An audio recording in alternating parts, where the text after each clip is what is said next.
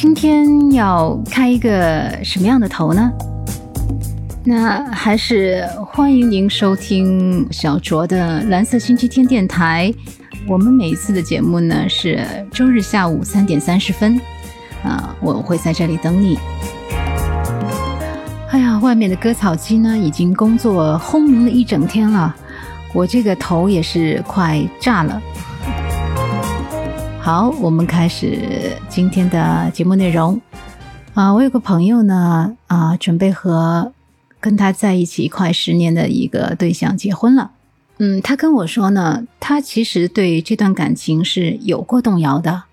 五年前的时候啊，他身边出现了一个让他很心动的男生。那她跟她的男朋友的感情呢，刚好是处在一个不咸不淡的这样一个阶段。啊，对男朋友呢不是那么能够提得起兴趣和热情，但是如果分开呢，又会觉得还是不舍得。然后他就犹豫了一段时间，最后决定还是挽救一下当下的感情。为什么呢？他跟我说，嗯，他说他能陪我走到这儿已经很难了，我可能没法再跟其他人发展这么深的感情了。那朋友们，我相信呢，你们也一定听过类似的故事。其实每一份感情都会经历低谷，嗯，只是故事里的人，有的人可能选择了修补，而有的人选择了换新。那么，似乎这个年代我们来谈修补，是不是有些老掉牙？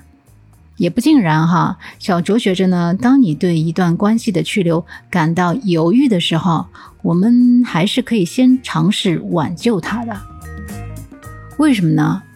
啊，我们说啊，从现实的角度来看，结束一段关系呢，就意味着你之前的付出都要清零，时间啊、金钱啊，还有人的情感的消耗啊，这通通都是一种成本啊。如果对方没有犯什么原则性的错误，而只是你们的感情出现问题的话，那么再投入一些修的成本，对你个人来说，可能是会比较合理的一个选择。因为换一个人也意味着你的经营是要从头开始的。对于一份没有大毛病，只是不那么爱的感情来说，我认为扭亏为盈或许才是更好的结果，那或者是更好的选择。如果你们关系中还存在着一些没有解决的问题，那留下来尝试去克服它，也是对你我彼此个人能力的一个挑战。对吧？毕竟关系中的许多问题，其实也是我们自身问题的一个折射。人的这种无意识会驱使我们在不知不觉中重复过去的一些模式。如果不解决它的话，就算在下一段关系中，它依然有可能出现的，而且是大比例是会出现的。呃，比如啊，你想分开是因为你很需要新鲜感，那么你也会很容易厌倦下一个他。如果你是因为开小差喜欢上另外一个人，那么你和他在一起后，很有可能也会对其他人心动。所以，啊，分开不一定是最好的办法。嗯嗯，我建议大家还是先理智的衡量一下，不要意气用事，随随便便就说分手。那么这个时候你要问我了，那嗯，我决定了要挽救小卓，有什么办法吗？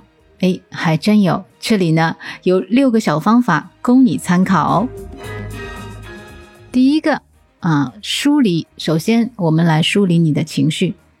通常啊，我们的这个感知啊和评价啊，往往是由情绪支配的，对吧？消极情绪占主导的时候呢，我们就会觉得，哎呀，不爱了，想要结束关系哈。嗯，比如你在打扫卫生的时候，伴侣却躺在沙发上玩手机。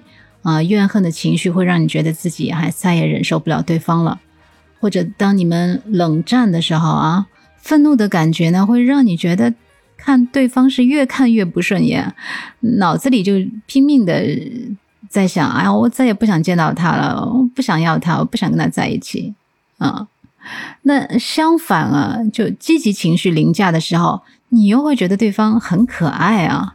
还是有很多值得你留恋的优点啊，或者是让你喜欢的点，对不对？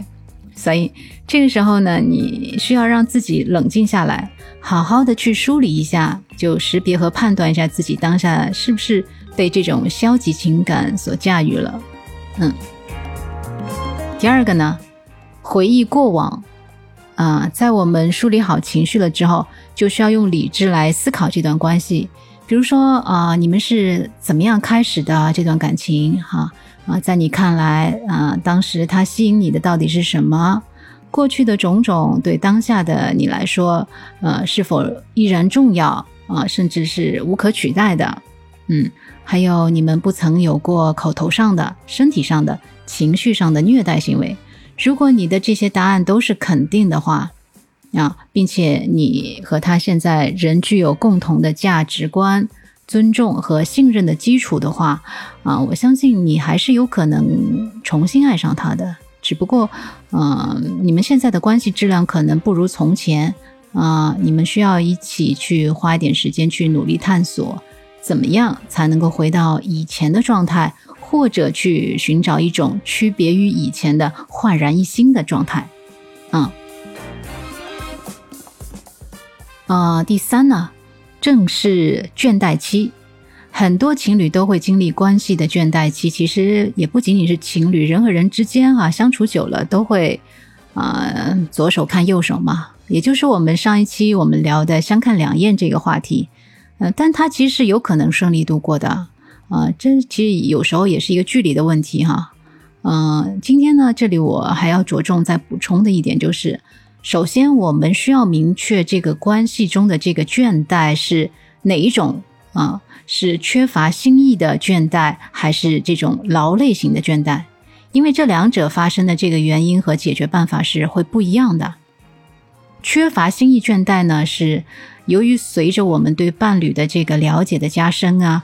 我们就已经不再能够从伴侣身上获得新鲜的体验来满足和拓宽我们的需要了，因此啊，对这个关系中的日常惯例就会感到厌倦，对吧？天天看着他就做些这些事儿，天天他就是这个样子啊，我们就会感到啊，没有什么新意啊。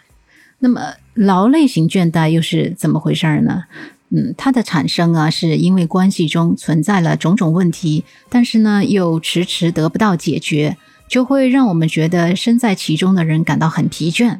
嗯，那如果关系疲倦啊，这种关系倦怠被解决的话，关系的亲密感和承诺度又被重新建立起来的话，两个人其实是完全有可能重燃激情的。第四，思考一下。啊，思考一下当下你所拥有的和没有拥有的，也就是当我们开始思考如何处理一份感情的时候，回归现实哈，也就是说我们说比较现实主义，也是有助于我们做出比较好的选择。也就是那些觉得经营一段稳定关系很困难的人哈，往往对现实的这个耐受性很低。嗯，怎么说呢？就是他们对现实的这个设想啊过于理想化。所以呢，现实中不完美的一面就是格外的刺眼哈，格外的显眼。嗯，人性使然嘛，就是呃，就是正是由于他的这个个性使然，他的这种性格，任何一段关系对他来说都是很容易、很快，并且变得没有办法忍受。所以呢，呃，对于这种情况，办法是啊，可以去多想想自己得到的东西。比如对方给予你的这个经济的支持啊，或者是情感上的支持哈，我们不一定那么物质化，有时候我们互相之间是可以提供这种情感的支持、情绪的价值，嗯，或者是自己在这段关系中的成长啊，这是比较重要的，都是能够增加自己对现实不完美的那一面的耐受性，从而能够啊，在接纳现实的基础上呢，做出一个正确的选择。第五个。啊，想象一下，如果不分开，那对方未来会是一个怎么样的伴侣？嗯，一个人啊，如果没有经历重大的变故，他的未来的性格啊，还有行为习惯啊这些，其实是可以基于当下来预测的。但是话说回来，人生哪里有可能没有风风雨雨呢？对不对？只是来得早或者来得晚的区别。所以啊，我这里有一个建议，就是不如我们自己啊，有点啊，说起来有点找罪受哈，就是我们自己在舒适平坦的生活中呢，尽快的去，或者是有意识的去寻找两个人共同面对困境磨难的机会，然后呢，从对方的反应和应对来判断彼此是否合适，是否真的要在一起，哈，这是一个好方法。第六。啊，向对方发起真诚的沟通，这一点啊，去到哪儿都是很很实用的。无论是因为伴侣的表现与自己的期望不符而失望，还是因为不知道怎么处理关系里面的冲突而陷入僵局的话，如果我们能够做到开放而且。真诚的讨论问题，心平气和的跟对方去交流，告诉对方我们的感受，那么其实关系仍旧是有可能修复的。当然，对方如果是能够讲道理的，而且跟你的价值观是一致的，这样的一个基础之上，哈。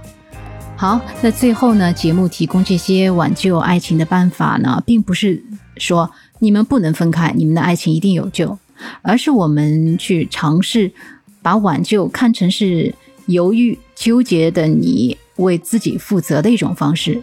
如果你尝试了，你发现自己还爱着他，那么当然最好，你们的感情又重获新生了。